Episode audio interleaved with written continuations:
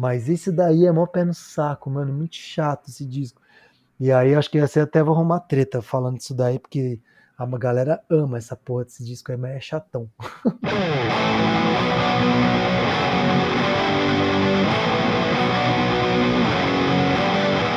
Oi, ouvintes, bem-vindas e bem-vindos a mais um episódio. Não esquece de se inscrever no canal, aproveita para apoiar. Na descrição do vídeo vai ter os links para o apoio e também tem os links para encontrar esse podcast na sua plataforma de streaming predileta. Hoje eu estou aqui com o Juninho San Giorgio. Olá! E aí, Maia, tudo bom? Tudo bem? Tudo ótimo na hora de descrever o que você faz, eu tive que fazer uma lista para não esquecer nada e eu com certeza esqueci alguma coisa. Eu botei só aqui. Guitarrista do inimigo, baixista do Ratos e mais projetos. Aí, projetos eu fui botando o que eu lembrava e o que eu não lembrava. Então, eu tenho aqui coisas atuais, como Bufo Borealis e a Insurgência Ópera de Protesto. Uhum. E aí, de cabeça, eu botei Eu Serei a Hiena, Descarga, Rethink uhum. e o uhum. Point. O Point of No Return. Sim. É, o que, algum... que eu esqueci? Ah, é que eu toquei em muita banda, né? Então sempre tem uma coisa ou outra. Uma é, importante aí que eu toquei também foi o Self Conviction.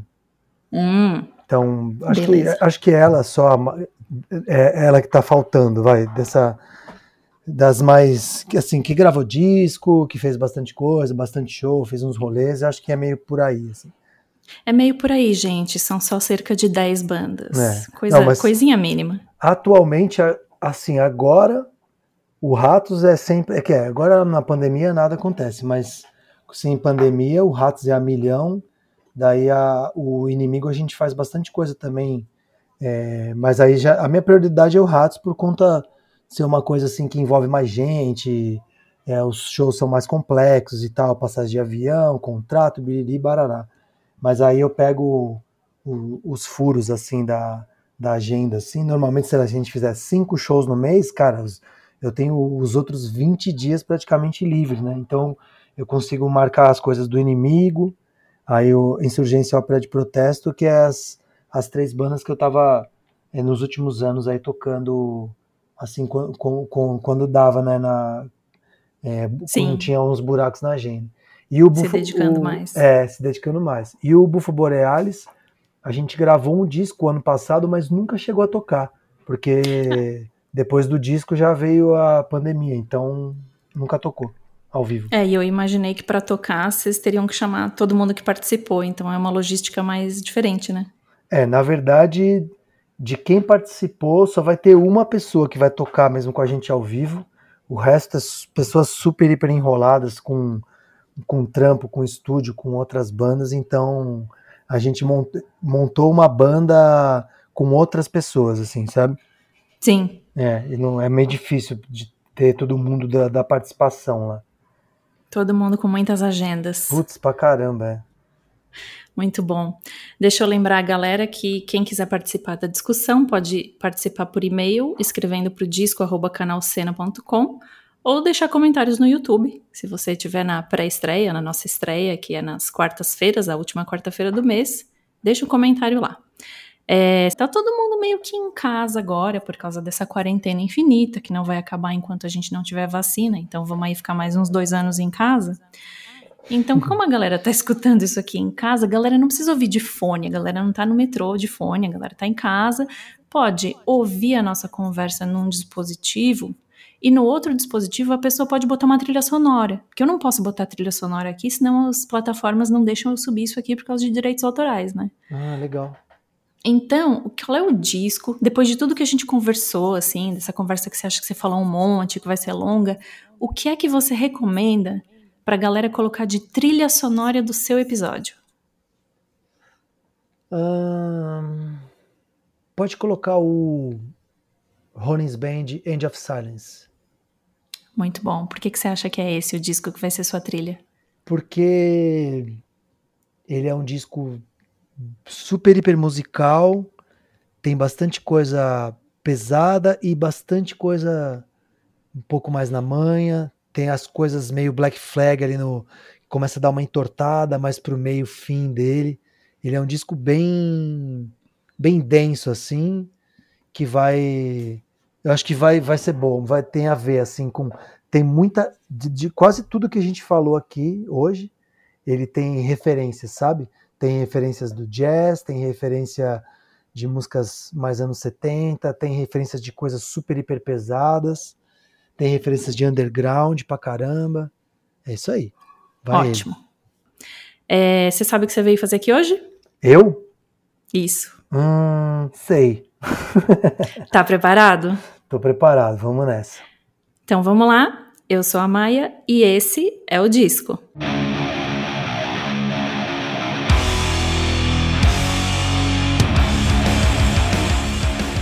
Bom, eu já vi que você vai arregaçar nesse podcast. Essa semana, quem te segue nas redes já te viu ostentando uma coleção do Helmet em vinil.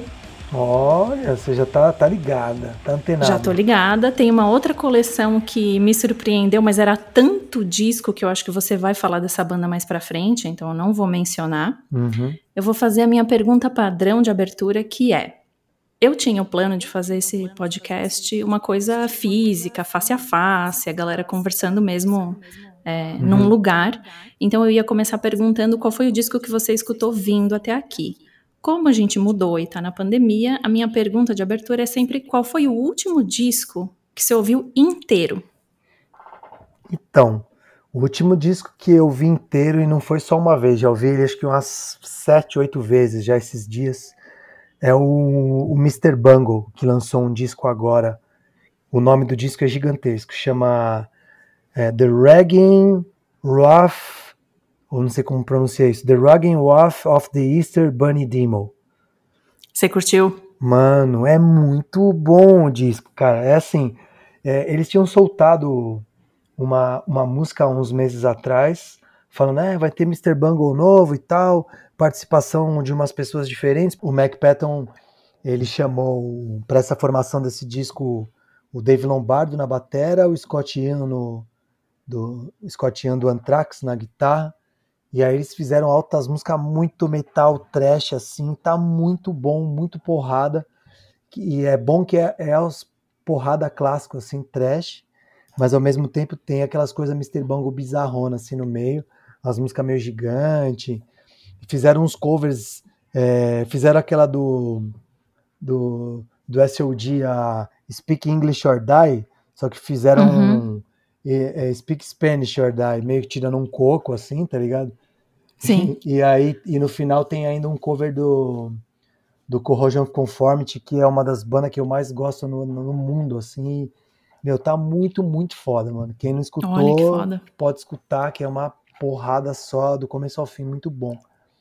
Muito bom. Eu tenho uma pergunta que, na verdade, eu tirei da lista das perguntas que eu te mandei, porque uhum. eu presumi a resposta. Então você vai ter que me dizer se eu tô certa. Tá. Eu tinha uma pergunta para te mandar que era se tem algum disco que te marcou em termos de postura ou valores. E eu pensei, ele vai responder Fugazi, então eu não vou nem botar. É. É, é Acertei? Isso. Acertou, porque. E é difícil falar um disco, um álbum, né? Eu sei que o podcast é de álbum, né? É que o Fugazi, tipo, parece que a história deles vai se completando conforme eles foram lançando outros discos, assim, sabe? Então é, é, difícil você pegar um e falar é, esse aqui é o pá, entendeu? Eu acho que assim, o Repeater do Fugazi é um disco que eu quando as pessoas perguntam, ah, cara, você fala tanto do Fugazi, me recomenda um aí para eu escutar. Aí eu recomendo esse, porque eu acho que ele tem a gravação mais limpa, tem umas músicas que não são tão malucas assim. Então eu acho que ele é mais fácil de escutar e o recado é mais direto, assim, sabe? Sim, um e, disco introdutório. Exatamente. Até, até outro dia aí.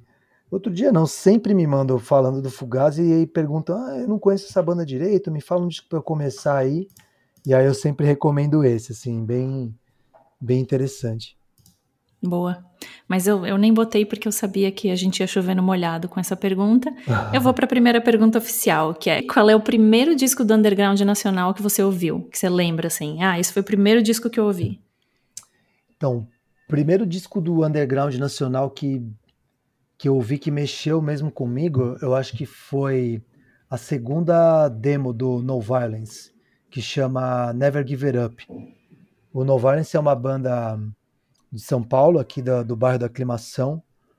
E, e eles têm uma demo de acho que é 89, 90 por aí, que é meio tosquinha assim, mas tem umas músicas legais. Mas essa demo, a segunda, caiu na minha mão nessa época aí, acho que 93, um pouquinho depois deles gravarem, né? Então, assim, não foi em vinil, foi em fita cassete, que era uma demo, né?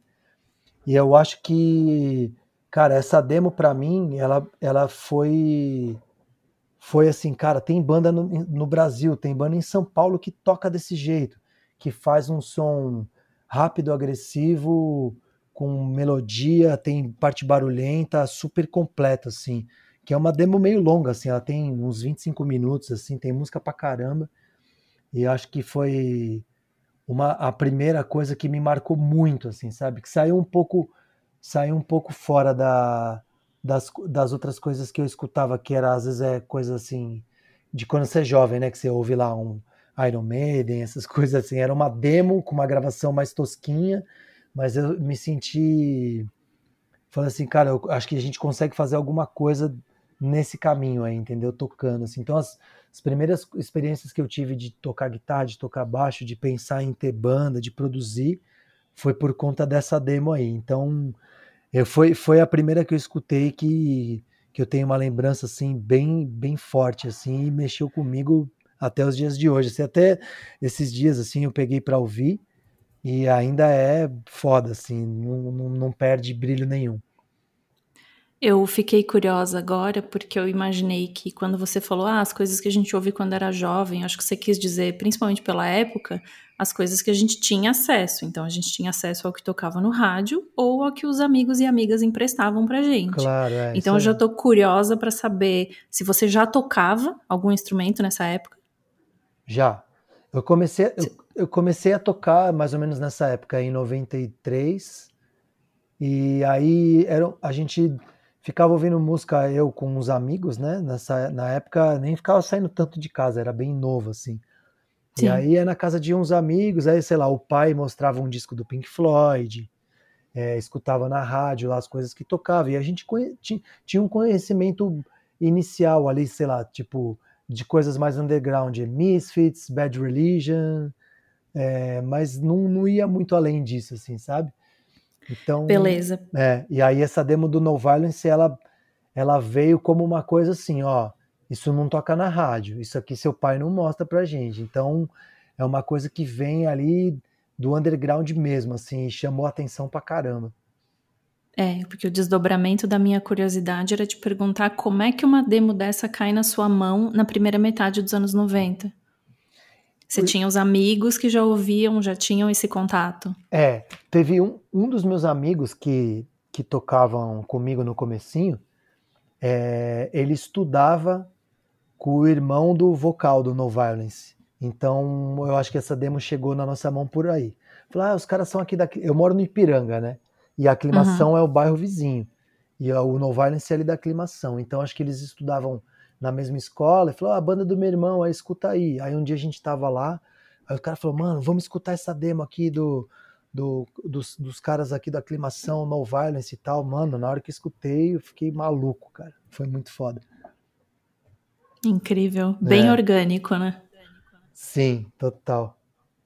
E fala pra mim uma coisa bem diferente, porque se você estava ouvindo um negócio ali na é a hora que estava acontecendo. Eu quero saber de um disco que você só foi ouvir muito tempo depois que foi lançado, ou porque você não se interessou, ou porque você não ficou sabendo, mas não é muito tempo depois assim, tipo, ah, sei lá, o primeiro ACDC, que você não era, nasce, não era nem nascido.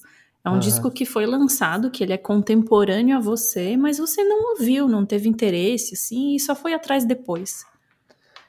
Cara, eu, eu, essa pergunta ela me traz me traz um álbum em mente e me traz a, a banda e não só esse álbum, me traz a história da banda em si, que a banda é o Damned e eles lançaram um disco em 2001 que chama Grave Disorder.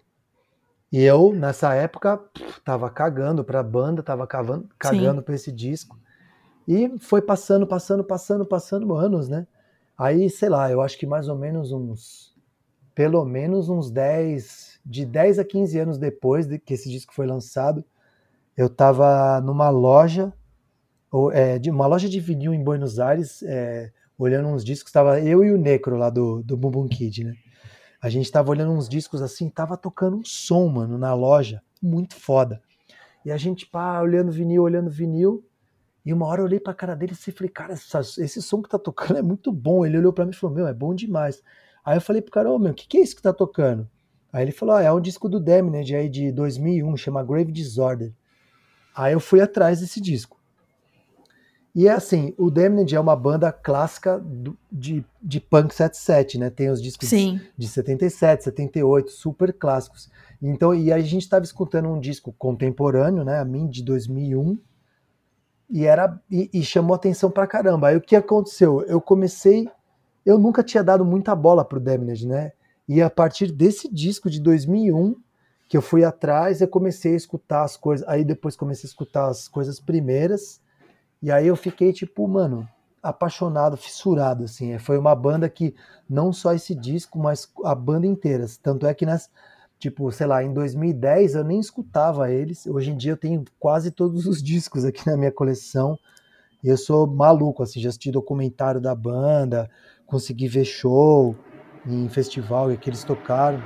Então, meu, eu acho que para quem também não conhece, fica a dica aí, ó, um disco de 2001 do Damned que chama Grave, Grave Disorder é muito bom. Eu acho que eles conseguiram fazer a mistura do, do punk ali, da raiz deles ali, do comecinho dos anos, do final dos anos 70, começo dos anos 80, mas fizeram um disco em 2001 com gravação mais moderna e tal, e é muito bom o disco. Muito bom isso para ter essa ideia de que a gente acha que ah, um respiro tão mais tarde assim de uma banda tão antiga, os caras já estão mais velhos, vão fazer um disco vai ser ruim.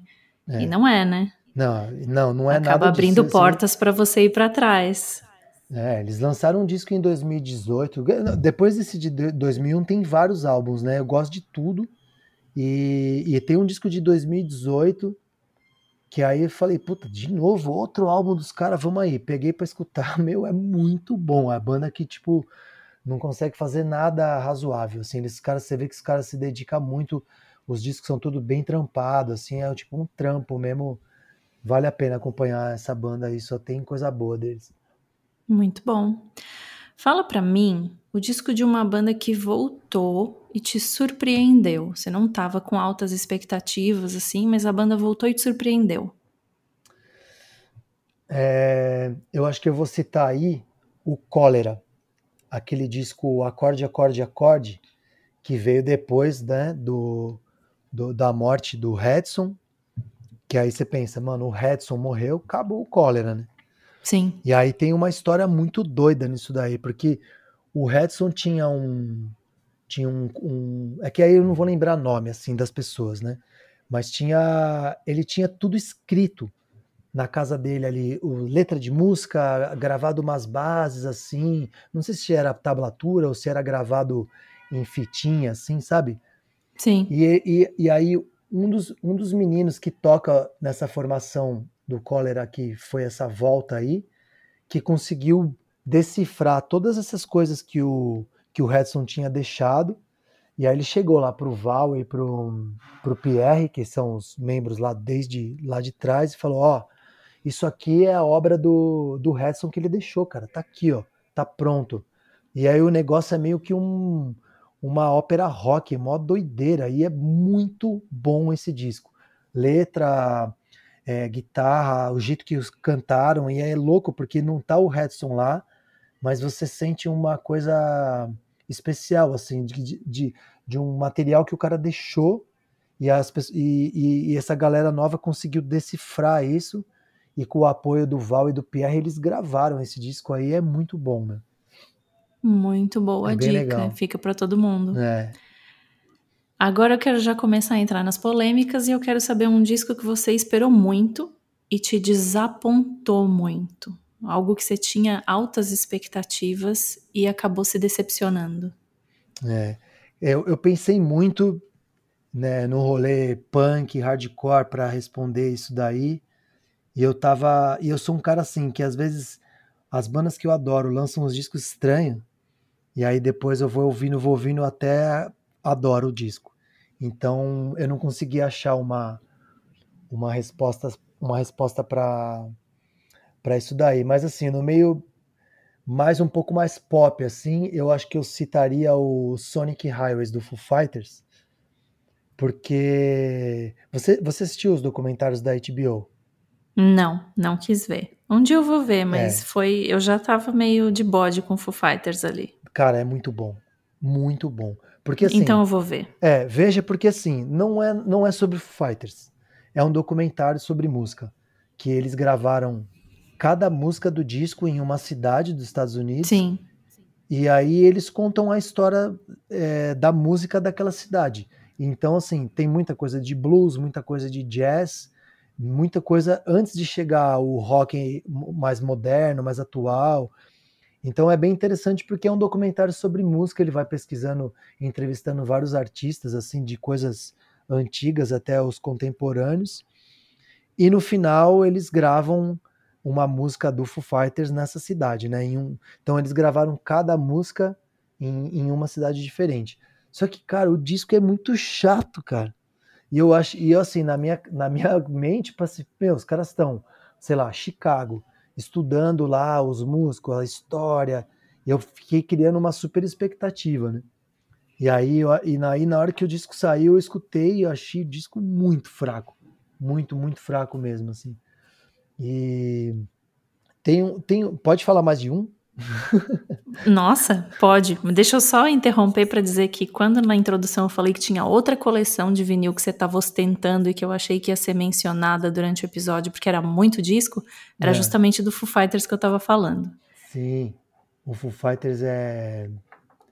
Putz, eu acompanho desde o comecinho ali, do comecinho do, do trampo do Dave Grohl, e eu curto também as outras bandas que os, que os outros caras to, tocavam, e uma época tocaram, né, simultaneamente.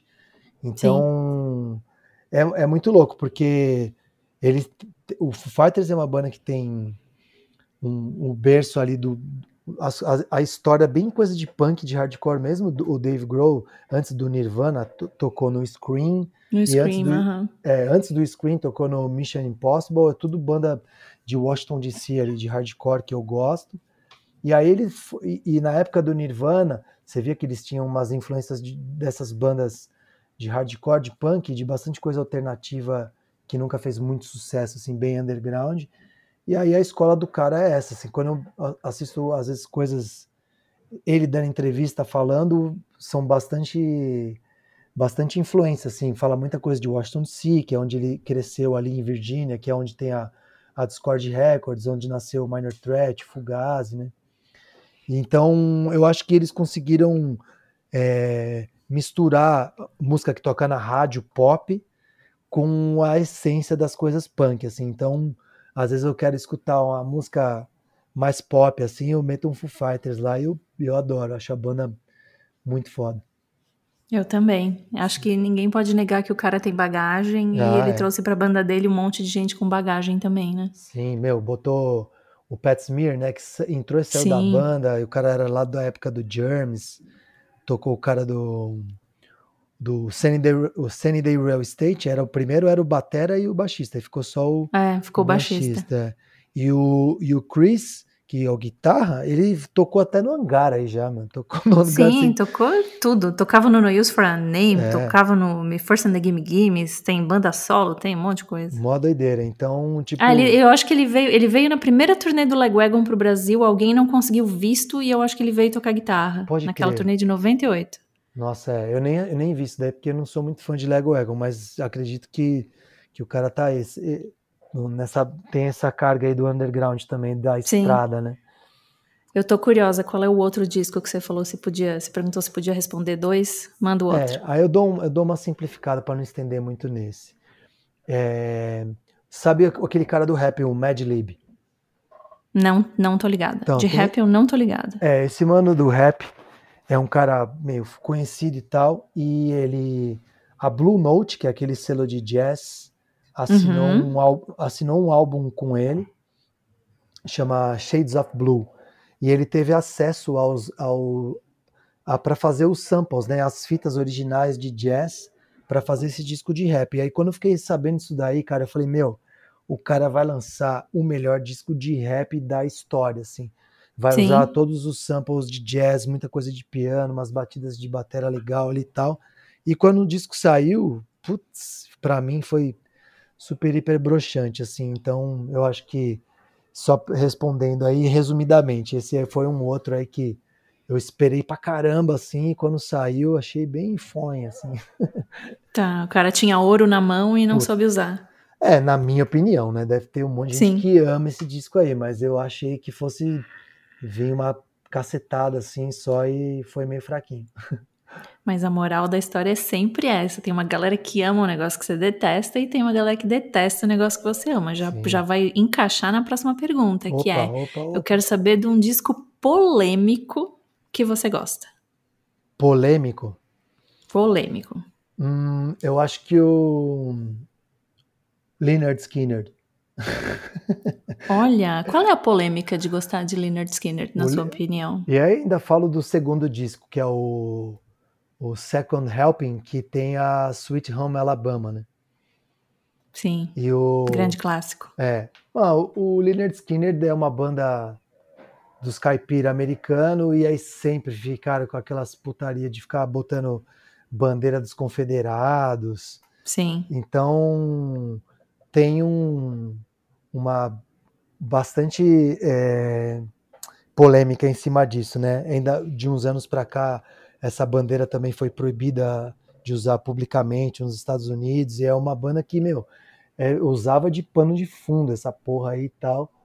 E tem, eh, não sei se tem diretamente coisas assim racistas assim que os caras é, falavam, mas aí é um disco super polêmico. Tem um monte de gente que, que não escuta essa banda nem fudendo por conta disso daí. sim. Mas e- eu escuto esse disco, eu tenho ele aqui, puta, eu acho ele bom demais, assim, tipo, 1974, aquela mistura de rock com country, assim, bem caipira branco americano, mas é muito cabuloso o disco, adoro. Mas tem essa polêmica aí do, do Bandeira dos Confederados, e aí fica tudo aquele Sim. negócio meio, porra, mas tem a ver, não tem a ver? Será que os caras são meio racistas? O que que é? Bariri, barará. Daí eu fui assistir um, um documentário que tem da, da, da- do Leonard Skinner, conta a história da banda, assim, e chega uma parte ali que meio que dá uma questionadinha de leve nessa parte do, do, do- dos confederados ali, mas eles meio que não fala, não vai muito a fundo, assim, sabe? Porque a banda, a banda nem, por exemplo, a música lá, Sweet Home Alabama, os caras nem são de Alabama. Eles Exato, é verdade. é, eles foram para Alabama e super foram bem tratados lá, o, público amava eles e, ah, e aí eles fizeram essa música. Então tem um monte de coisa assim, que fica meio no ar, assim. Aí tem, ao mesmo tempo tem o batera lá, que é o Artemus Pyle, e ele é tipo um barbudão, vegetariano, desde os anos 70, meio radicalzão de esquerda, e o cara tocou na banda também. Ele vem, ele entra na banda um pouquinho de, um pouco depois desse segundo disco, acho que é no terceiro ou quarto disco já ele entra na banda. Mas aí ele é um cara meio um hippie ativista assim, junto com os caipira, então, mano, fica uma confusão do cacete. Então, a polêmica aqui do, de, do disco é essa daí, o Leonard Skinner com o segundo disco deles, o Second Helping. Helping. Muito bom. É interessante, né? Depois tem que dar uma olhada. Eu fiquei curiosa, vou atrás desse baterista. A minha próxima pergunta também pode acontecer de ser polêmica, às vezes não, mas sempre mexe um pouco com os ânimos da galera, que é o disco de um super grupo que para você não teve nada de super. Decepcionou também. É... Prophets of Rage. Olha, esse já teve aqui, hein? Acho que o Rodrigo já falou desse disco. Falou mal também ou bem? Mesma coisa. Falou que esperou muito É. e que tava, se apontou e que não é um super grupo para ele. Não, é, tá longe de ser um supergrupo. E eles tocaram naquele Maximus Fest aqui em São Paulo. Eu tava nesse Sim. show aí, foi horrível, né? Nossa. Meu, eu acho assim, o- os caras do os três lá, né, que é o batera, o guitarra e o baixista, Tom Morello lá com Sim. o Brad Wilk e o, o Tim lá do baixo. Depois que eles acabaram o Rage Against the Machine, você vê que eles ficaram bo- tentaram forçar a barra naquela porcaria daquele Audioslave também, que é ruim demais aquilo, cara. Exatamente. Nossa senhora, Muito- mano. também já teve É. aqui nessa mesma posição. O Audioslave é tipo Rage Against the Machine, que é inacreditável, o Soundgarden, que eu amo também, juntou, virou um, um nada. E aí, depois os caras tentaram de novo a mesma coisa com o, com o Chuck D do Public Enemy e o mano lá do Cypress Hill, e é, mano, terrível, terrível. Eles tocando, você vê, assim, o show era tipo um caça-níquel total, assim, pra mim era isso. Os caras assim, mano, vamos fazer um dinheiro, e é isso, não tem nada de, de impactante, nada de especial. Tipo, o Chuck D solo é ótimo, o Rage Against the Machine é maravilhoso, o Cypress Hill adoro, mas juntou ali, eles não conseguiram fazer nada nem razoável, assim, tipo, o disco eu não consegui nem ouvir inteiro de tão ruim que é. E o show Verdade. quando eu vi também, falei, nossa, péssimo. Então fica aí a minha o supergrupo que não tem nada de supergrupo. É, agora eu tô lembrando e o, eu acho que o Rodrigo Nessa ele respondeu do Audioslave e ele deu a mesma argumentação que você. Você pega coisas que são boas, tipo Rage Against é bom, É. o, o Cypress Hill é bom, Uhum. é, o Public Enemy é bom. E aí junta e fica ruim. Putz, eu, eu acho que tem alguns caras que eu acho que é bem forçação de barra, pra te falar a real. Você vê que assim, os, é bem tipo, o Rage Against the Machine não tava mais tocando, ou seja, os caras não estão ganhando grana, né? Sim, Aí o Cypress Hill devia estar meio devagar, o Chuck de meio ali, sem o Public Enemy parado. Ah, vamos fazer? Vamos. Você vê que é bem isso, assim, sabe? sim. É uma coisa bem forçada para tentar é, fazer virar. Assim, para eles é lucrativo pra caramba. Certeza que eles devem ter ganho uma puta grana com essa banda. Deve ter vendido muito disco, fa- faz um monte de, de show e o cachê deve ser alto, porque é só artista famosão Sim, e tal, exato. mas eu acho bem bem mancada, assim, uma enganação, assim, total, assim, bem, bem zoado. É meio triste porque separadas as bandas têm legados bem importantes, né? Claro, é. Aí junta faz bagunça. vamos, vamos continuar no tema. Vambora. Quero saber qual é pra você o disco mais superestimado da história. Aquele disco assim que a galera pira, fala que é incrível, maravilhoso, e você não vê nada no disco. Ó, vou te falar, ver nada, nada, nada nesse disco. Tô Exagerei, exa- exagerei. Exagerando, mas assim, ele é, ele é muito superestimado. É o DRI, o Trash Zone do DRI. Que- O que, que você sente assim que a galera fala e que você não concorda? Eu acho que quando a galera fala em DRI, já põe meio esse disco como o ícone máximo, assim, sabe? Põe a capa, mostra, fala desse disco e tal, as camisetas desse disco são as mais populares e tal. E eu acho assim, esse disco ele tem umas duas, três músicas que são muito boas, que quando toca ao vivo é muito foda.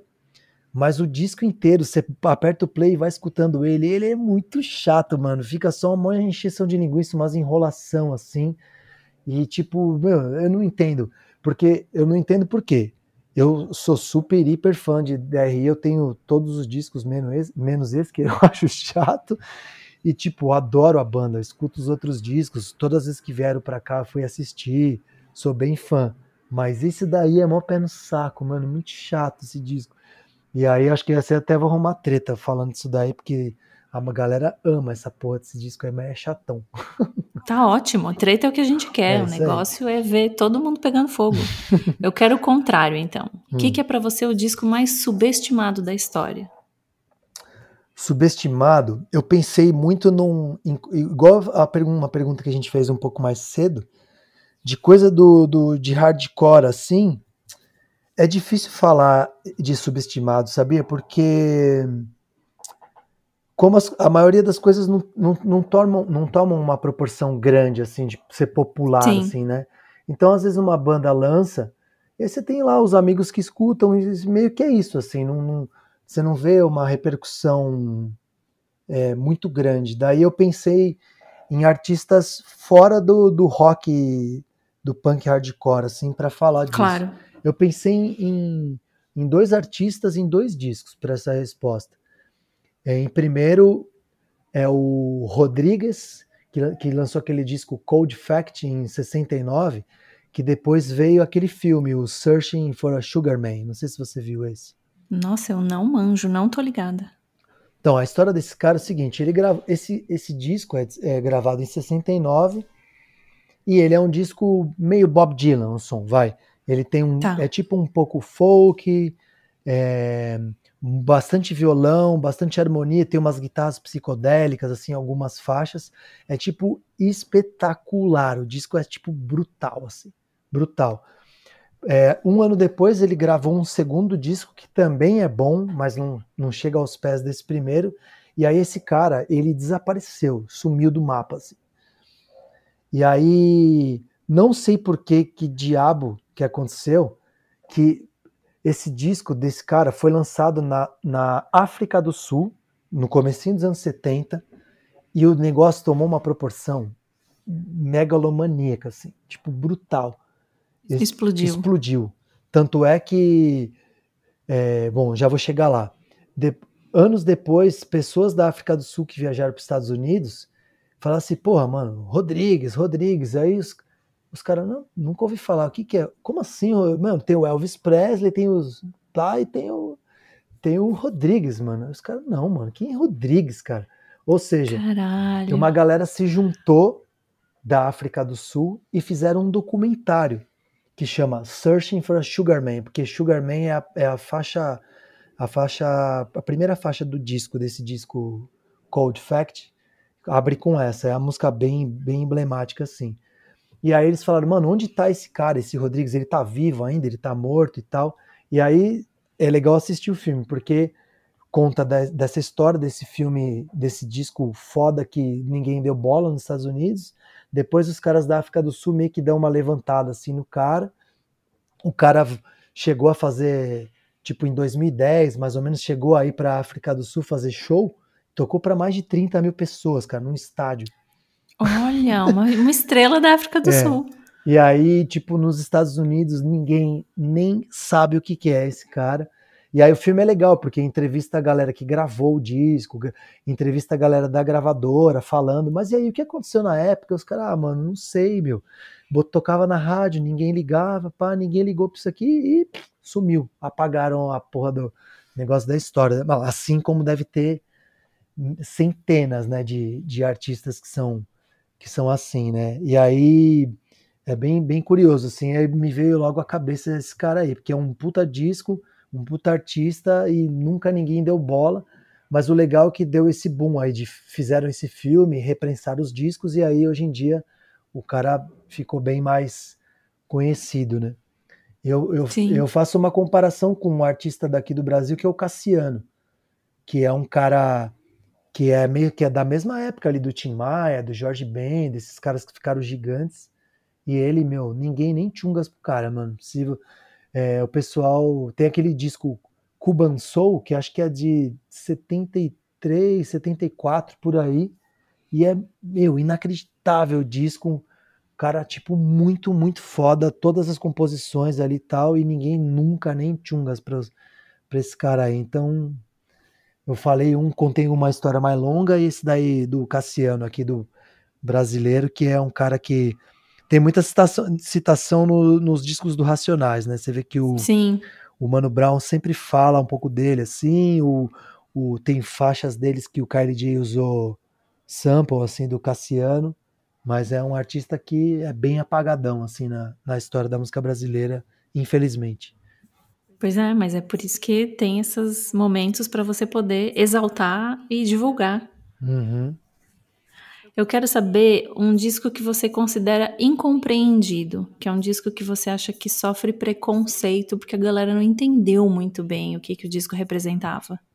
Tá, eu vou citar aí o Corrosion of Conformity, o álbum que chama Corrosion of Conformity, que é um, é uma banda que começou em trio lá no começo dos anos 80, gravou uns puta disco fudido, é, Animosity e tal, tem o Eye for an Eye, várias coisas legais. Daí entrou o cara do Down, como que ele chama lá? O Pepe, não sei o que. Como você lembra? Isso, não, eu, não, eu não vou lembrar. Aí a, a, banda virou quarteto e o som virou mais stoner. A banda deu uma mudada drástica, assim, vamos dizer assim, né?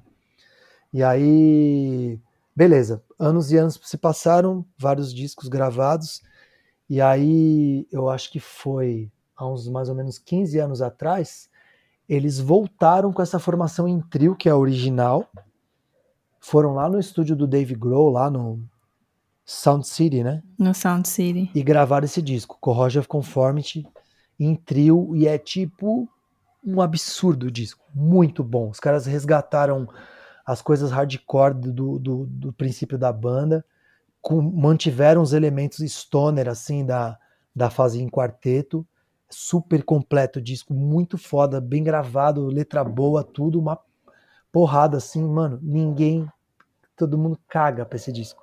Já, eu... eu... vou, eu vou te confessar que eu tô aqui buscando a capa porque eu nem lembro deles terem um disco que, que tem o nome da banda. Então, você ver, é tipo. É, e eu tenho vários amigos que são fãs de Corrosion e eu falo, mano, escuta esse disco, cara. Ai, não, não sei. Até tem aqui na pergunta, né? Você fala assim, que se você, que você gosta dele, você defende ele, né?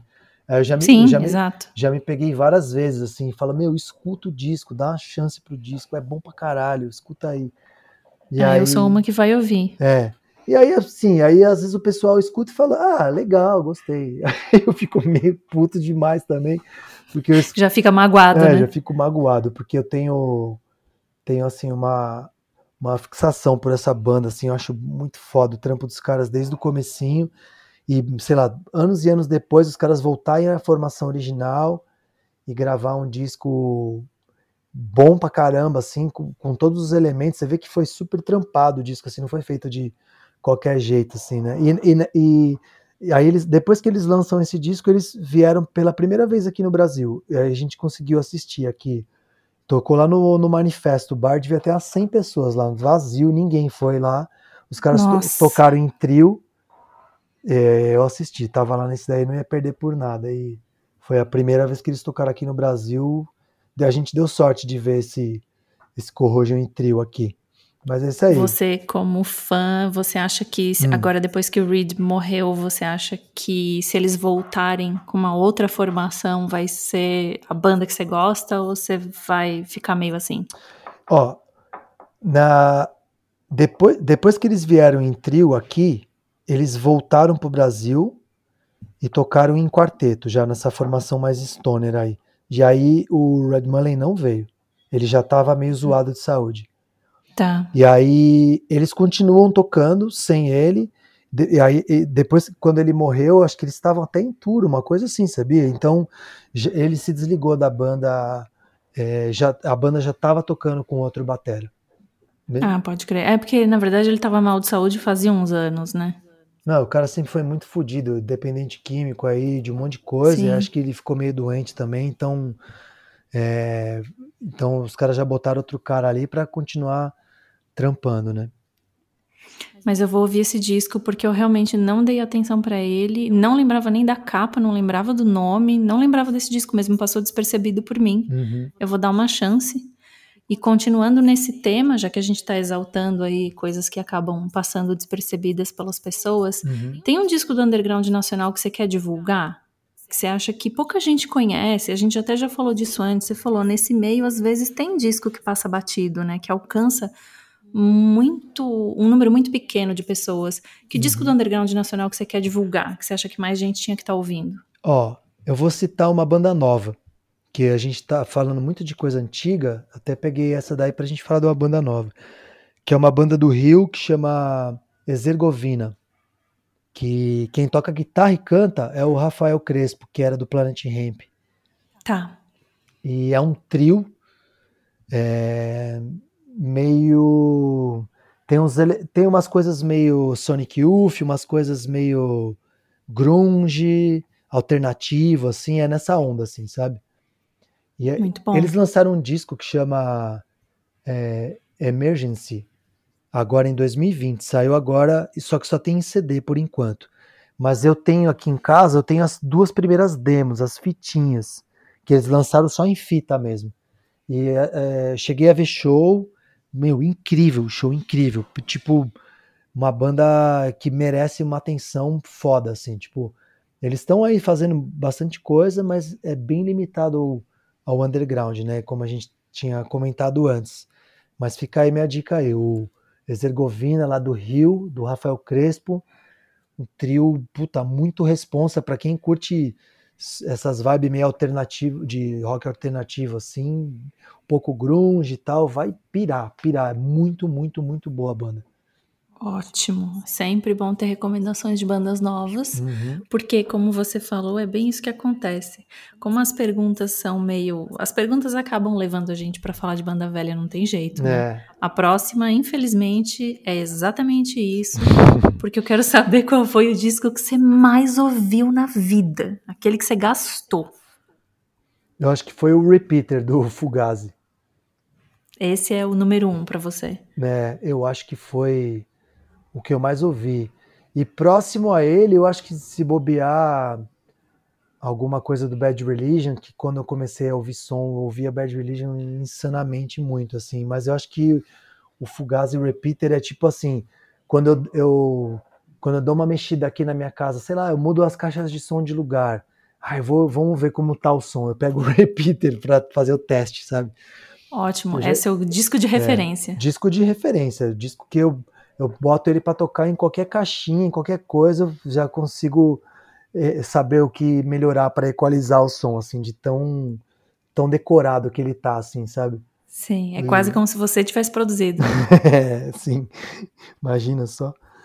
Né, já vira o disco parâmetro. Vê parâmetro. Eu vou, total. eu quero abrir um parêntese aqui. Você vai falar mais de Bad Religion em alguma outra resposta? Não. Ah, então fala para mim qual é o seu disco predileto do Bad Religion? Against the Grain. Tá. É esperado. Eu sabia que ia ser alguma coisa antes do Stranger Than Fiction. Ah, nesse daí eu nem escutei mais. Nem já, já não tava mais nem ouvindo, né? Eu parei no Generator. Tá. Quando saiu o, o, aquele Recipe for Hate, que tem American Jesus, Sim. Aí já ficou rádio pra caralho, meio que uma encheção de saco. E aí eu, tá. eu já não gostei dele. Eu achei um disco bom, mas ele dá, você pode viver sem ele, dá pra, né? E aí, só que assim, do, do Generator pra trás é tipo, mano, discografia básica. Pra quem tá. curte um hardcore melódico, tem que ter todos esses discos que são No Control, Suffer, nossa, é tipo um melhor que o outro, assim, muito foda. Você acha que é exagero falar que eles moldaram o som que vem dali, aquele som da Califórnia? Hum, não, acho que não. Eu acho que eles, eles são uma banda da, da época ali precursora e ficaram firmes naquela, naquele estilo ali e conseguiram, meu, dominar tudo, né? Hoje é uma banda gigantesca Sim. e querendo ou não, eles continuam fazendo a mesma coisa, sabe? Porque é bem difícil, né? Você manter uma banda de hardcore melódico que grava tantos e tantos e tantos e tantos discos, não, não, não ficar repetitivo, não ser, não, não cair na, na, na mesmice, assim, ele ser chato. Então, eu acho que o Bad Religion, é, à medida do possível, conseguiu isso, assim, tipo, eu vejo, eu não, não me agrada tanto as coisas mais modernas dele, deles, mas eu vejo que agrada muito. Tipo, eu vou fazer rolê de skate, mano, a galera tá ouvindo o Bad Religion novo lá. Então eu vejo que ele, ele, ele agarra essa galera, assim, sabe? Tipo, que, que não é tão inteirada assim, ficcionada por vinil, por disco, mas Sim. vou ouvir um disco do Bad Religion e bota lá pra ouvir e aí gosta, porque ele não é 100% coisas que toca na rádio, tem bastante música rápida, né? Então eu acho que Bad Religion fez um trampo que agrada galera do underground e um pessoal mais assim, que só vá, vou lá curtir um som, ouvir um Bad Religion. Eu acho que consegue agradar todo mundo de, de forma perfeita, assim, sabe? Mas agora eu fiquei curiosa com uma coisa, porque hum. eu tinha certeza que você ia responder um disco da metade dos anos 90 para trás, provavelmente antes do Stranger Than Fiction, mas eu não acredito que o Brian Baker entrou pro Bad Religion e você não foi lá ver o que ele estava fazendo. Você não foi acompanhar mesmo? Mano, o Brian Baker, mano, tipo, o negócio dele era sempre estar tá na, na coisa que tava na onda, né? Opa, é. polêmica, não, adoro. Não é polêmica, mas assim, ele sempre quis ser um cara comercialzão. E aí, na hora que ele entrou no Bad Sim. Religion, ele caiu no lugar certo, cara.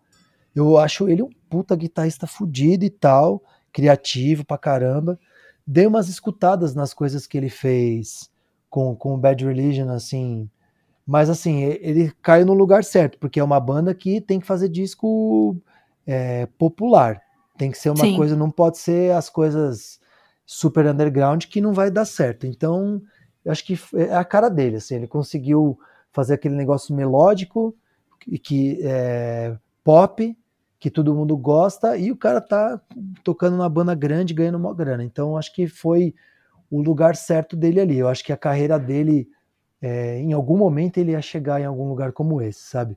Ele ia cair numa banda tipo um The Cult, alguma coisa assim, alguma hora, e ele Sim. cai no Bad Religion, eu achei que foi até mais legal.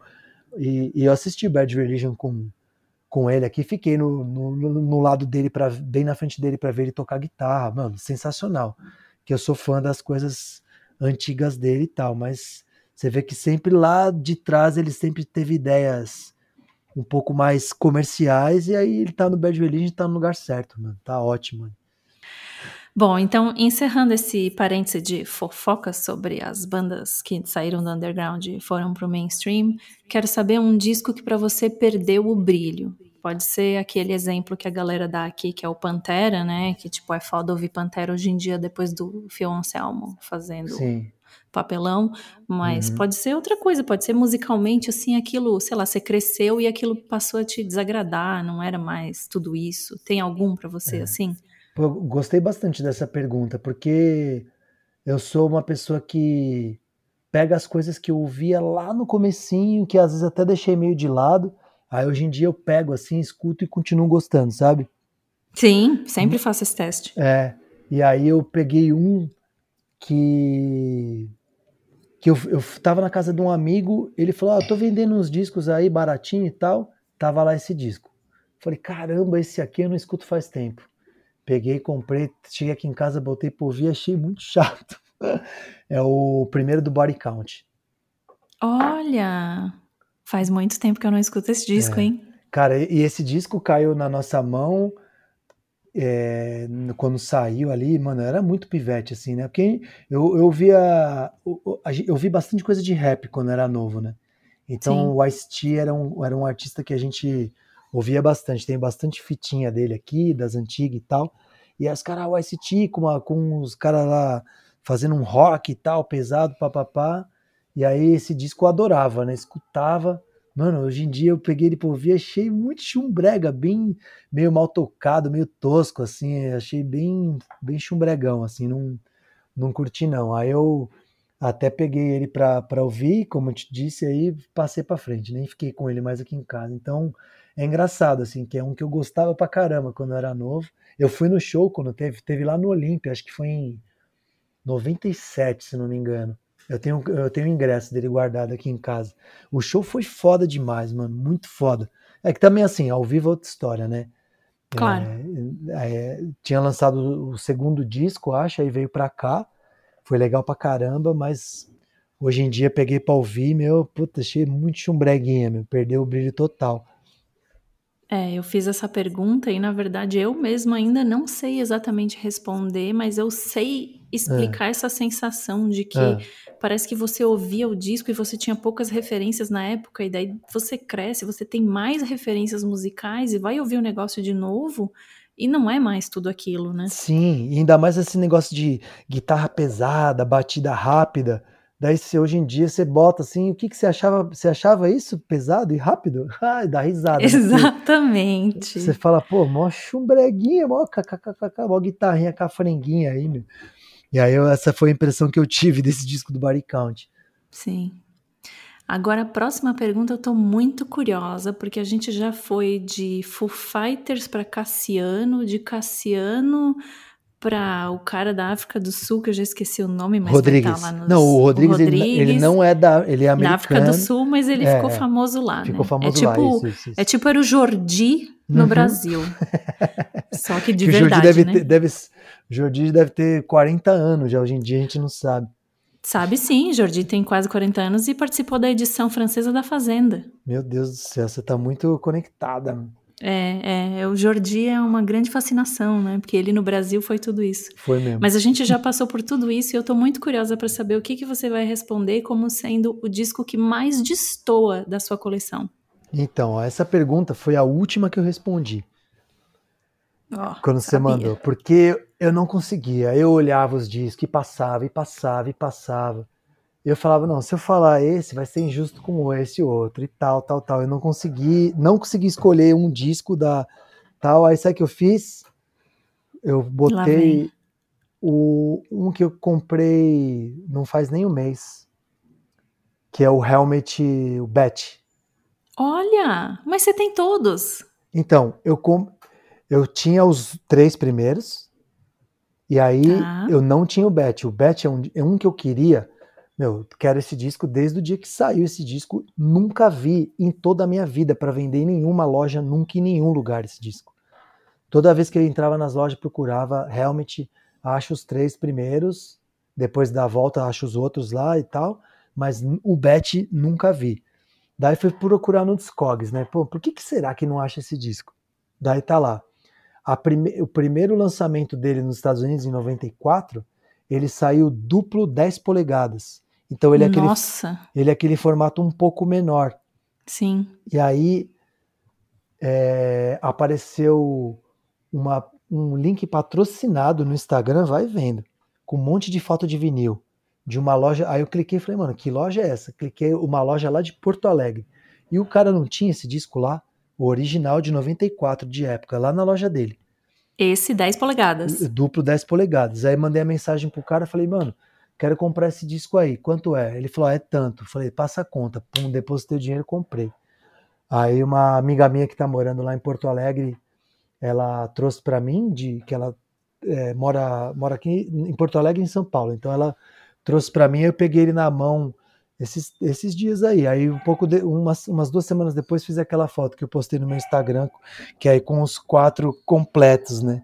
Finalmente. Então eu, eu acho que ele destoa porque foi um dos últimos que eu comprei e é uma edição muito difícil de encontrar, assim, que eu fiquei a vida inteira procurando e ah, finalmente consegui pegar ele.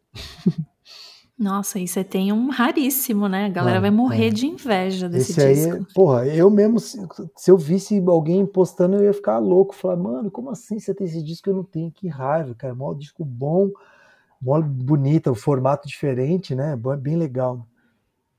É.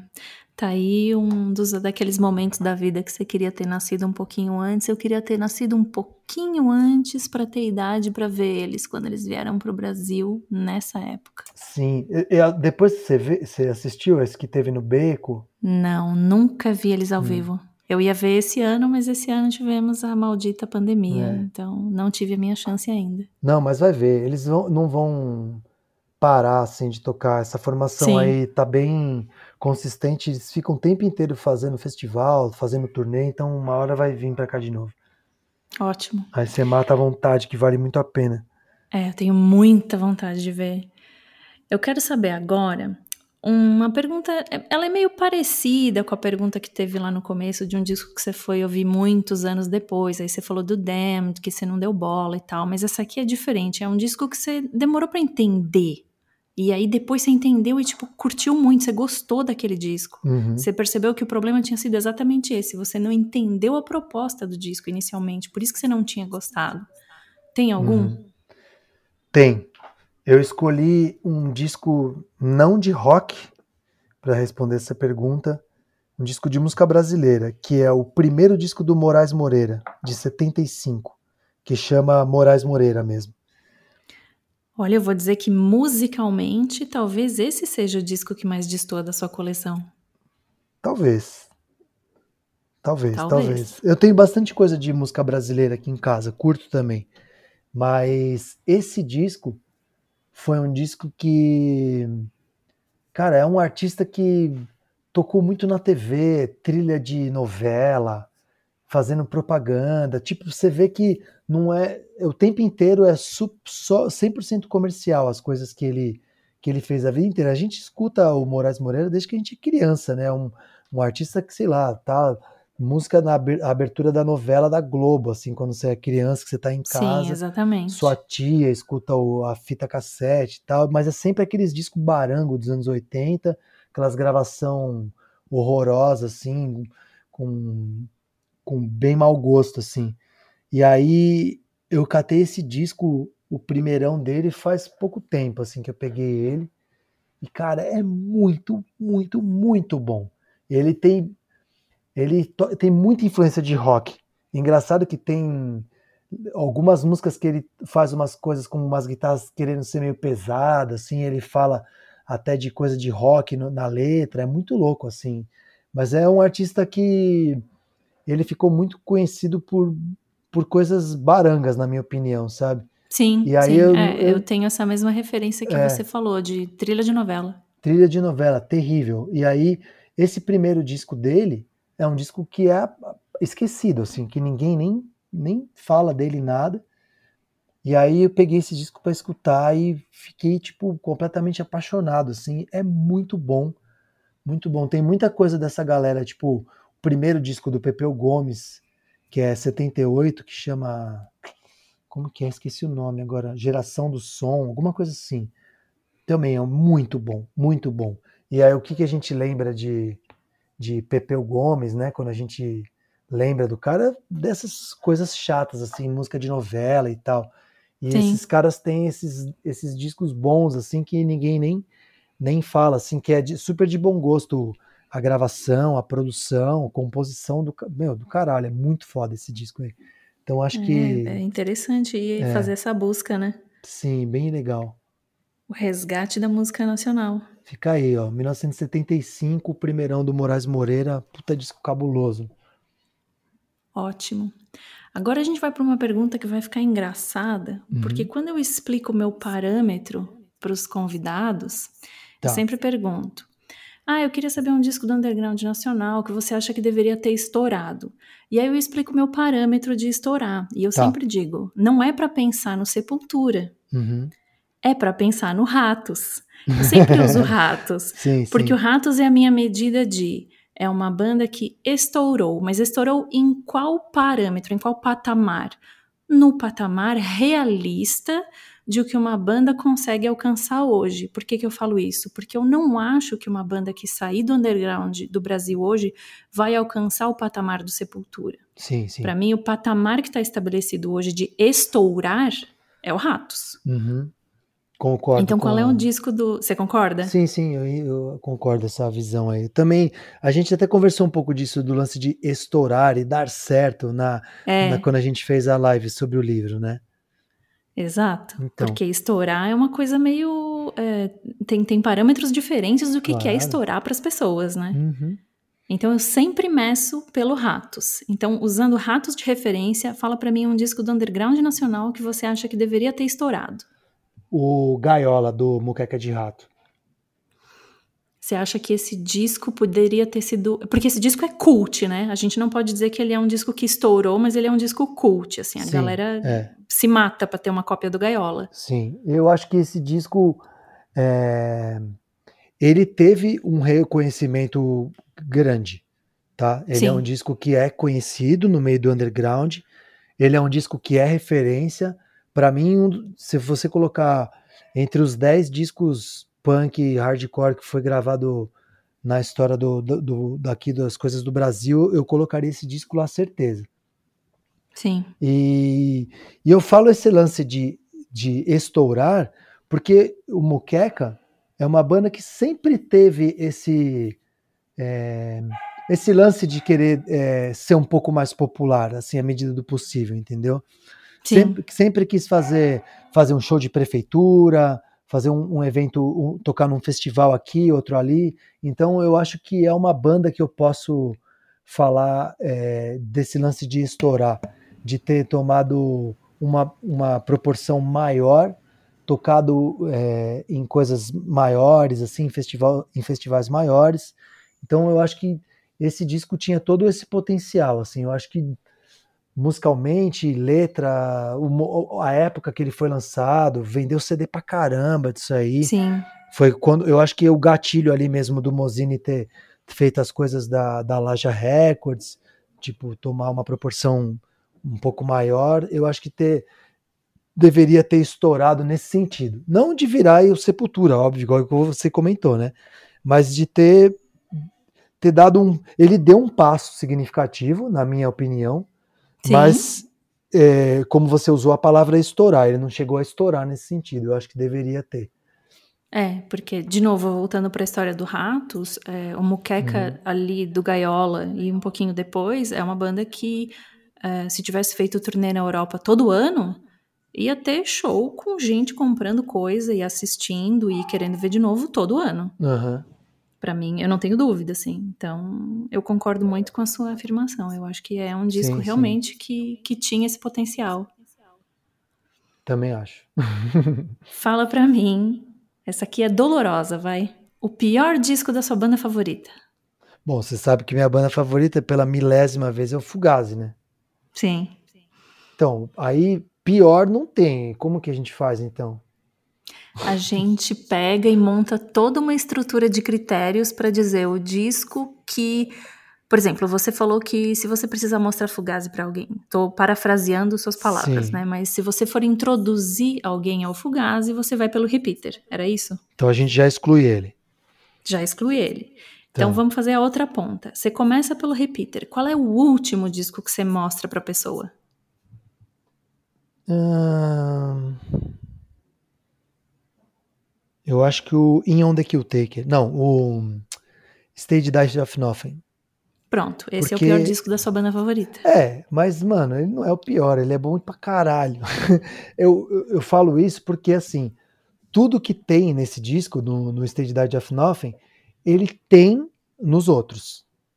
Tá? tá? Tipo, se você for pegar faixa por faixa, você consegue pegar músicas dos outros álbuns que são um pouco parecidas, assim, que é o mesmo tipo de, de música. Então, ele é um disco ótimo, incrível, maravilhoso, mas dá para você deixar. Se você escutar todos os outros, você fala, beleza, deixa esse guardadinho aí que ele fica de backup ali, entendeu? Sim, é por isso que a pergunta é sacana, porque é, ela é, é para machucar sacana, mesmo. Para bem machucar. Você, eu não, eu tô, vou até responder meio baixinho, mas... Vai que os discos escutam, né? É, Melhor meus... ficar quietinho. Tá, é isso aí. Vamos logo tá. para outra, que essa aí eu não gostei muito de responder. Então segue, segue o barco. O disco de um projeto paralelo que você acabou gostando mais do que os discos da banda original. Legal. Eu fiquei, eu fiquei é, buscando nos meus discos de hardcore aqui alguma, alguma, algum artista que não precisa ser vocalista, né? Qualquer um que montou coisas paralelas assim. Sim. Daí todos que eu achei, nenhum superava a banda original. Sei lá, o, o HR, quando montou, saiu do, do paralelo ao Bad Brains, fez o HR, uhum. nenhum disco chega aos pés do, do Bad Brains, e assim vai, vários outros, vários outros artistas. Aí na hora que eu cheguei ali nos discos meio de rock, ali uma coisa um pouco mais é, fora do punk hardcore, eu pensei no Eric Burdon, que é o vocalista que era do Animals. Ah, interessante. Então, ele sai do Animals. Agora vou te falar, eu não sei se, ele, se o Animals continuou sem ele ou não, sabia? Putz, eu não vou saber dizer é, também. Eu não sei também. Aí ele, ele montou uma banda de meio um funk, assim, vamos dizer, junto com os caras do. Aí ele montou o. Eles deram o nome da banda de War Eric, Bur Eric Burden e War, mas é o primeiro, o primeiro e segundo disco sai com esse nome. E aí, assim, tipo, botou o Animals no chinelo, que é uma puta banda foda, que eu gosto também bastante, mas o cara saiu do Animals, que era bem referência ali, Beatles, essas coisas assim. E aí ele, ele ali no, no, no junto com, os, com esses caras do War, cara, cantando muito melhor, é, é, explorando mais é, musicalidade, assim. Então acho que eu citaria o, o Eric Burdon aí, pós Animals.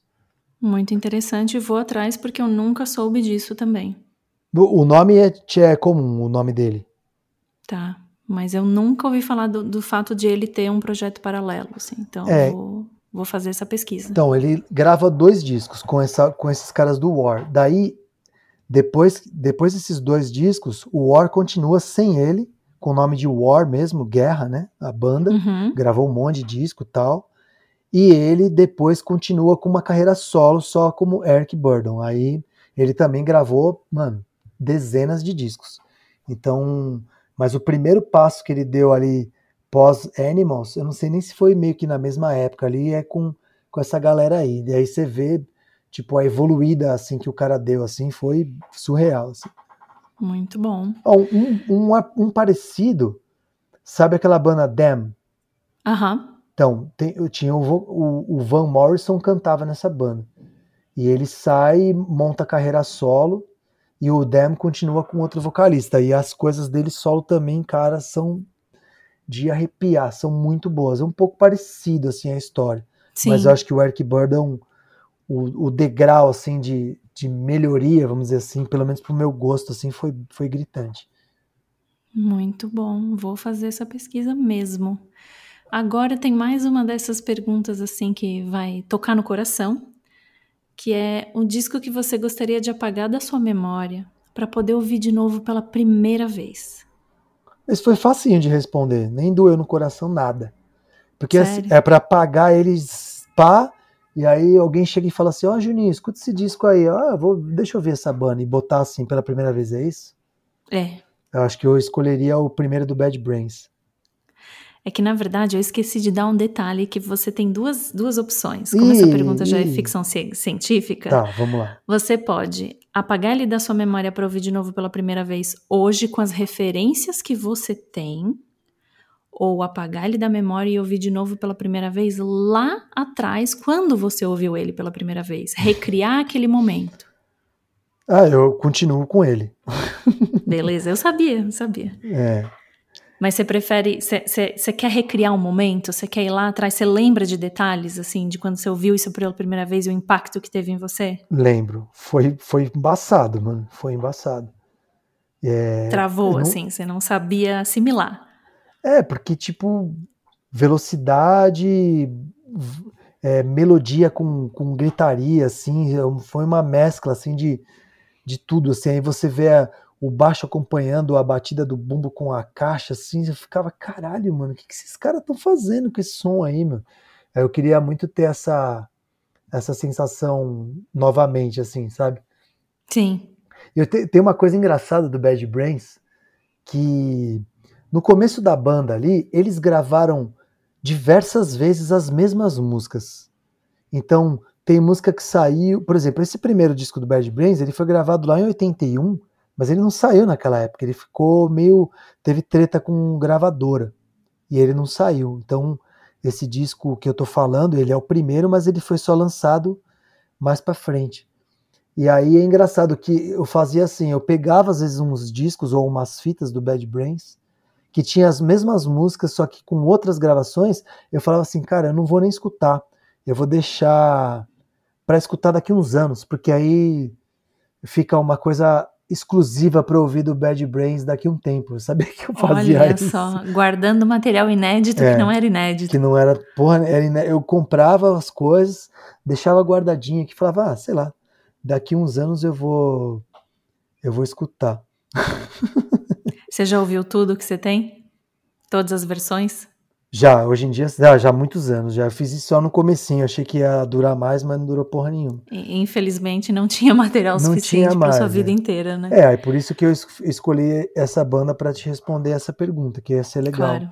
ter essa sensação nova aí com com Bad Brains. Então, continuando nessa ficção científica de volta no tempo e anda no tempo, eu quero saber um disco que você gostaria de apagar da história, mas agora é uma coisa mais séria. Você tem a opção de apagar o disco da história por motivos egoístas, tipo, eu não curto essa banda, eu não quero que ninguém ouça isso aqui, o mundo vai ser melhor. Ou você tem a opção de apagar um disco da história porque você quer ver o circo pegar fogo, você quer ver o que, que vai acontecer com a música se esse disco não existir mais. Que disco você apaga da história? Então, essa segunda opção que você falou não vai acontecer com, com esse que eu escolhi, porque é um disco que é ruim, que ele não faz. Não... Só queimou o filme da banda, que é o X Factor do Iron Maiden. Olha! Então eu acho que não vai ser é, muito dar burburinhos por aí, porque pff, é um disco que assim, tipo, os caras. O Bruce Dixon sai da banda, daí os caras pegam um fulaninho lá e coloca, sabe, e lançam um disco tão ruim, cara. Tadinho dos caras, mano. Tanto é que depois o, o, ele volta e eles gravaram um disco que é bom, lá, que é aquele Brave New World de 2000, né? Você acha que apagar esse disco é dar uma, uma limpada no currículo é, do Iron Maiden? Isso, eu pensei por isso, assim. Eu acho que dá uma, dá uma limpada no currículo. Tem muitos discos do Iron que eu não curto, mas eu super hiper respeito.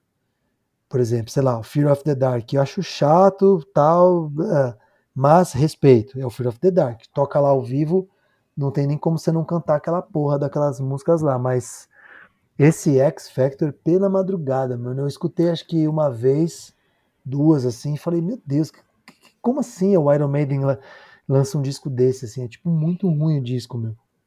Ó, eu vou falar que, na verdade, aqui no podcast e no Cena em geral, a gente tira bastante sarro do Iron Maiden. Todo mundo pega no pé do Iron Maiden, mas eu vou defender a banda numa questão bem objetiva agora, que é: se você tem, hum. sei lá, 20 discos de estúdio, é impossível que tudo seja bom. Também concordo com você. Né? Uhum. Eu preciso dar essa dessa defesa objetiva aí. Não, Se você tiver 30 discos, uma hora, meu, não é... tem mais como ser bom. Não, ainda mais para uma banda que faz a mesma fórmula desde 70 e tanto lá, cara. Exatamente. Imagina 30 discos do Rage Against. É, ou 30 discos do Ramones. Pelo amor de Deus, meu. Exatamente. É, uma hora vai sair um tudo cagado. Então, assim, o Iron eu gosto, gosto da banda, sou fã, mas eu paro ali, tipo, naquele No Prayer for a Dying lá, que é tipo 91, 92. Dali pra frente, que é o Fear of the Dark ali, eu já não, não acompanhei tanto, mas respeito pra caramba. Agora, esse X Factor aí foi um disco que ia dar uma boa limpada na, no currículo deles. É interessante, você foi a primeira pessoa que teve essa alma caridosa e resolveu limpar o currículo de uma banda. A maioria do, do pessoal quis avacalhar com tudo. É. É. Continuando na ficção científica, uhum. essa eu tô muito curiosa. O disco que você queria ser uma mosca ou ter a capa da invisibilidade e ficar no estúdio durante a gravação só observando, assim, ninguém sabe que você tá lá.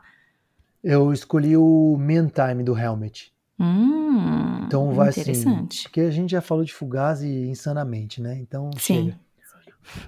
E, e aí o Helmet, esse disco, ó, tem, tem um, eu tenho uma coisa com com esses discos que foram gravados no comecinho dos anos 90, que na minha opinião é tipo assim, é o auge da, da tecnologia do analógico.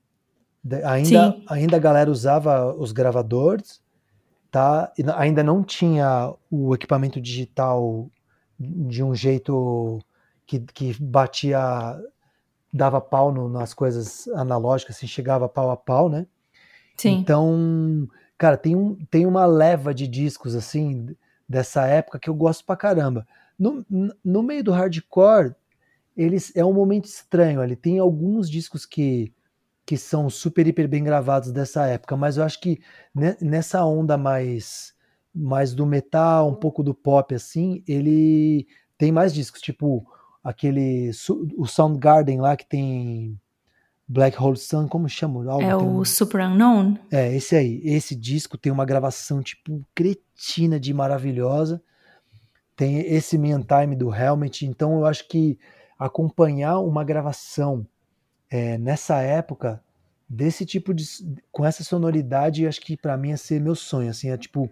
Ia aprender muito vendo os caras gravar, ver todo mundo tocando, como foi feito a parte que é pré o digital, sabe? Isso que eu tenho bastante Sim. curiosidade, assim. E é uma banda que eu gosto pra caramba, né? Claro que, claro que eu podia ter escolhido lá o. Obviamente, os discos do Hendrix, tá lá no, no Electric Lady, mano, muito mais foda, assim. Mas eu acho que isso são. É, ele, ele, é, ele é tão antigo, falar de repente uma coisa assim do Hendrix, que é, para os tempos atuais ele ele fica tipo uma coisa que ficou para trás mesmo, assim. Tanto é que Sim. até quem tenta imitar uma sonoridade do Hendrix não consegue, sabe? né? Sim, sim. E aí eu acho que já, já esse, essa, esse, esse up assim dos da, da, da parte das gravações da tecnologia para o analógico, esse, momento ali é foda. E aí o time é cabuloso, né? Eles gravaram, tem música gravada que foi gravada em Chicago com Steve Albini, quem mixou foi o Andy Wallace, o cara que masterizou lá um fodão também, aquele Howie Wimberg lá, só cara foda, então eu acho que acompanhar essa, esse processo de gravação desse disco ia ser uma coisa muito foda, assim, pra, pra, pra aprender pra caramba e ver como todo mundo fez isso aí nessa época aí. Sim, exato. Ainda mais o Helmet, que tem uma sonoridade bem particular bem deles, particular, assim, né? É, muito massa. Interessante, acho que eu ia curtir assistir essa também. Uhum. E você falou do Electric Lady, eu me lembrei de um negócio bem aleatório que o Grey Race do, do Bad Religion, que já é de 96, foi gravado no Electric Lady. E, e aí eu fico pensando assim, para você que manja, né? É, o nome do lugar é Electric Lady, mas não quer dizer necessariamente que estavam usando a mesma tecnologia que o Hendrix usou 25, 30 anos antes, sabe? Uhum. Então, não sei até onde às vezes é tipo, ah, foi gravado em tal lugar. Pô, mas se você gravou em 2018 usando Pro Tools, era só o lugar? Ou será que não? Você acha que a galera mantém, assim, tem uns lugares mais tradicionais? Putz, não, não sei. Não sei, te... Não sei que. É porque eu nunca tinha pensado nisso, na verdade, é. assim, me levantou agora. Mano, não sei. Não, não sei o que responder quanto a isso aí. Fiquei meio na meio travado com essa, com essa sua colocação. Também fiquei brisando também. É, então, exatamente. Eu tô aqui pensando, poxa, mas tá, e é o lugar e o que mais, né? Será? Mas é. eu vou confiar, eu vou confiar que tá cheio de coisa lá dentro, que tá lá há 40 anos sendo cuidadinha. Uhum.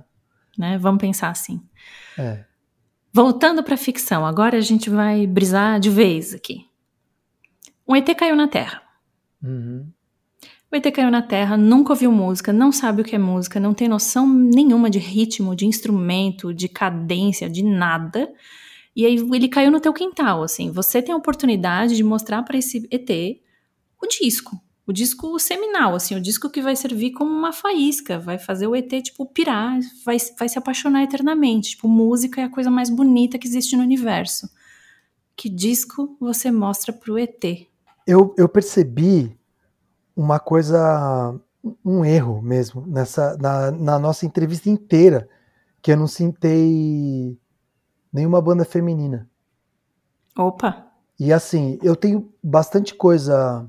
Eu sempre gosto de comprar bandas que tem mina, assim e tal. E, e nas coisas que eu fui falando, falando, falando, falando, falando, a gente só falou de redneck, falou de um monte de coisa, de hardcore. Pode crer, verdade. É, e aí eu, aí eu pensei pensei no, no Slater Kinney, naquele disco de 2000. O All Hands on the Bad One. All Hands on the Bad One. Nossa, esse disco é incrível. E aí eu acho que eu colocaria esse disco porque pro ET escutar e ter a referência das mulheres tocando, sabia?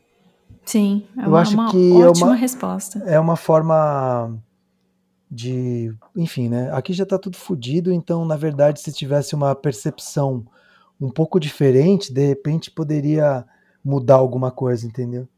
Claro. De repente os ETs matassem os homens porque eles não sabem fazer música, são só as meninas do Zitterkine que sabem. Perfeito, ia ser muito bom. É. E acho que Gostei. eu escolheria esse, porque assim, mano, eu adoro esse disco muito. Não é o primeiro das minas, elas começaram que acho que é tem Acho umas... que tem uns dois ou três anos, porque três tem, anos, tem o Dig Me Out, que é, é de 97. De, de, aquele Hot Rock, que elas pedindo, fazendo sinal pro táxi, assim, né? Isso, que eu não me lembro o ano, acho que é 95, talvez. Não sei, meu. Que também é um puta aqui. disco. Ó, não, mas você. Tô olhando aqui, ó. Slater Kinney, Slater Kinney 95. Aí tem o Call the, Call the Doctor 96, Dig Me Out 97. Mano, três discos em três anos. Aí, em 99 vem o Hot Rock e o quinto álbum de 2000, All Hands on the Bad One. Isso Eu aí. Escolheria, escolheria esse aí para ser o, o disquinho do ET. Muito bom. muito, muito bom. Você tem considerações finais? Puta, mano, falei demais, né, meu? Eu acho que. Que nada. Falei pra caramba, mas é, a minha consideração final é que foi muito difícil ficar escolhendo um disco. Porque. Seja bem-vindo ao clube é, das né? reclamações do final desses episódios. Nossa, mano, sempre reclamando muito, porque eu deixei para trás, tipo, centenas de coisas. É... Então eu peço desculpas para os meus discos que eu deixei para trás.